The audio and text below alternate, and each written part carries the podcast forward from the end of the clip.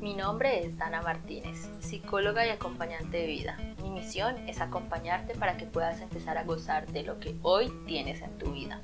En este podcast encontrarás reflexiones, historias y afirmaciones que pueden ser apoyo en tu proceso de crecimiento. Te agradezco por escucharme y te invito a que sigas este podcast semana a semana. Te doy la bienvenida a este nuevo capítulo de nuestro podcast. Y el día de hoy te contaré una historia, te contaré una historia acerca de la perspectiva de nuestra vida. ¿Listo? Entonces aquí va, es una historia corta. Dice, cuenta una leyenda árabe que dos amigos viajaban por el desierto. En un determinado punto del viaje discutieron y uno le dio una bofetada al otro. El otro, ofendido, sin nada que decir, escribió en la arena, Hoy mi mejor amigo me ha pegado una bofetada en el rostro. Siguieron adelante y llegaron a un oasis, donde decidieron bañarse. El que había sido abofeteado y lastimado comenzó a ahogarse y su amigo lo, lo salvó. Al recuperarse tomó un estilete y escribió en una piedra, Hoy mi mejor amigo me ha salvado la vida. Intrigado, el amigo preguntó, ¿por qué después de hacerte daño has escrito en la arena y ahora escribes en una piedra? Sonriendo, el otro amigo respondió, cuando un gran amigo nos ofende, deberemos escribir en la arena, donde el viento del olvido y el perdón se encargarán de borrarlo y apagarlo. Pero cuando nos pasa algo grandioso, deberemos grabarlo en la piedra de la memoria del corazón donde viento ninguno en todo el mundo podrá borrarlo. ¿Por qué te traigo esta anécdota? No es para que digas es que ahora voy a perdonar a todo el mundo, es que tengo que perdonar a todo el mundo y tengo que mantener al lado de ellos. No, no, no, no es para eso. Es para que veas que puedes hacer dos cosas con cada situación que te sucede.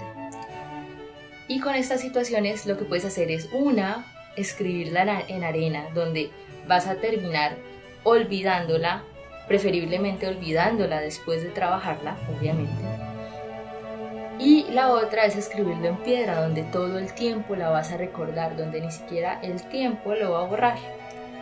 Entonces, ¿para qué nos sirve poner unas situaciones en arena y otras situaciones en piedra? Pues las situaciones y los recuerdos que hemos puesto en piedra lo que van a hacer es formar nuestra perspectiva. Cuando digo que la escribas en arena es que puedas superar esta situación, que tú puedas vivir una situación, puedas expresar los sentimientos de ese momento, gestionarlos y asimismo dejarla ir. Que no estés todo el tiempo con tu mente recordándote lo que te había pasado, lo que te hizo sentir, generando sentimientos eh, también de sufrimiento. La idea es que tú puedas gestionarlo y puedas liberarlo. Ahora la pregunta debe ser, ¿cómo lo libero? Pues sencillo. bueno, suena muy fácil decir que estamos realizando las cosas, escribiéndolas en, en arena y no que las estamos escribiendo en piedra. Vas a prestar atención a algo. Vamos a hacerlo súper sencillo y vas a empezar con esto. Vas a prestar atención a lo que tú tienes en tu cabeza, al diálogo que estás teniendo contigo mismo. Cuando tú empiezas a ver esos pensamientos, vas a ver que todos, todo el tiempo estos pensamientos están llevando al pasado, te están llevando a lo que era antes, mm, cómo era de bonito estar con esa persona, cómo era de bonito cuando yo tenía tal cosa, y siempre te están llevando al pasado. O te están llevando al sufrimiento que tuviste cuando lo perdiste. ¿Cómo voy a perder esta maravillosa oportunidad? ¿Cómo fue que hice esto? ¿Y sabes qué sucede cuando tú estás pensando todo el tiempo en el pasado?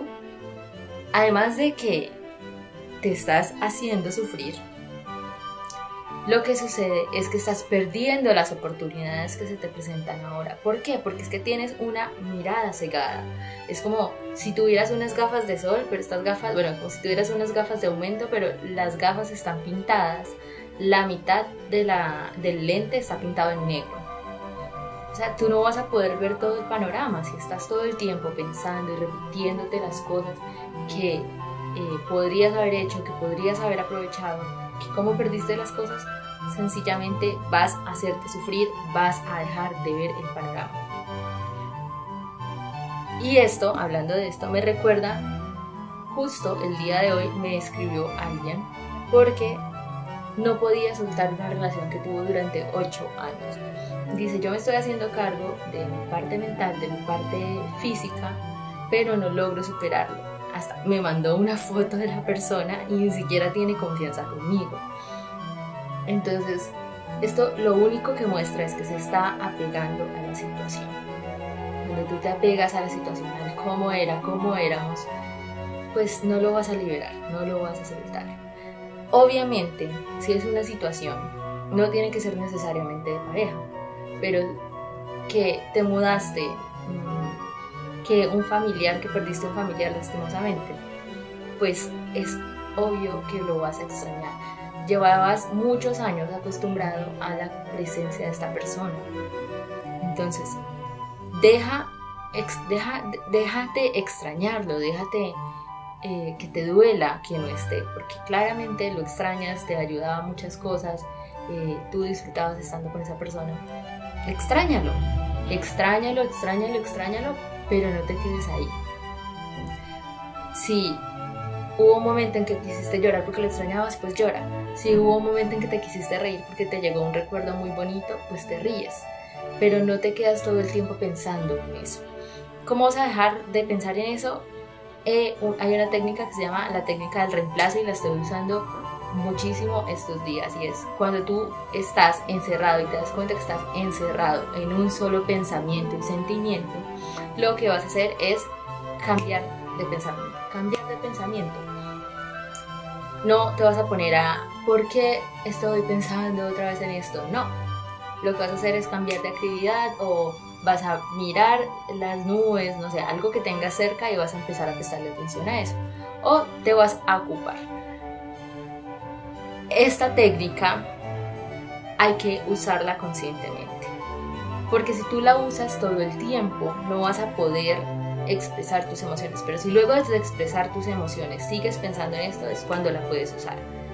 Si ves que es muy constante, es momento de pedir ayuda. Así que, ¿estás listo para escribir en arena esas situaciones que te están haciendo sufrir?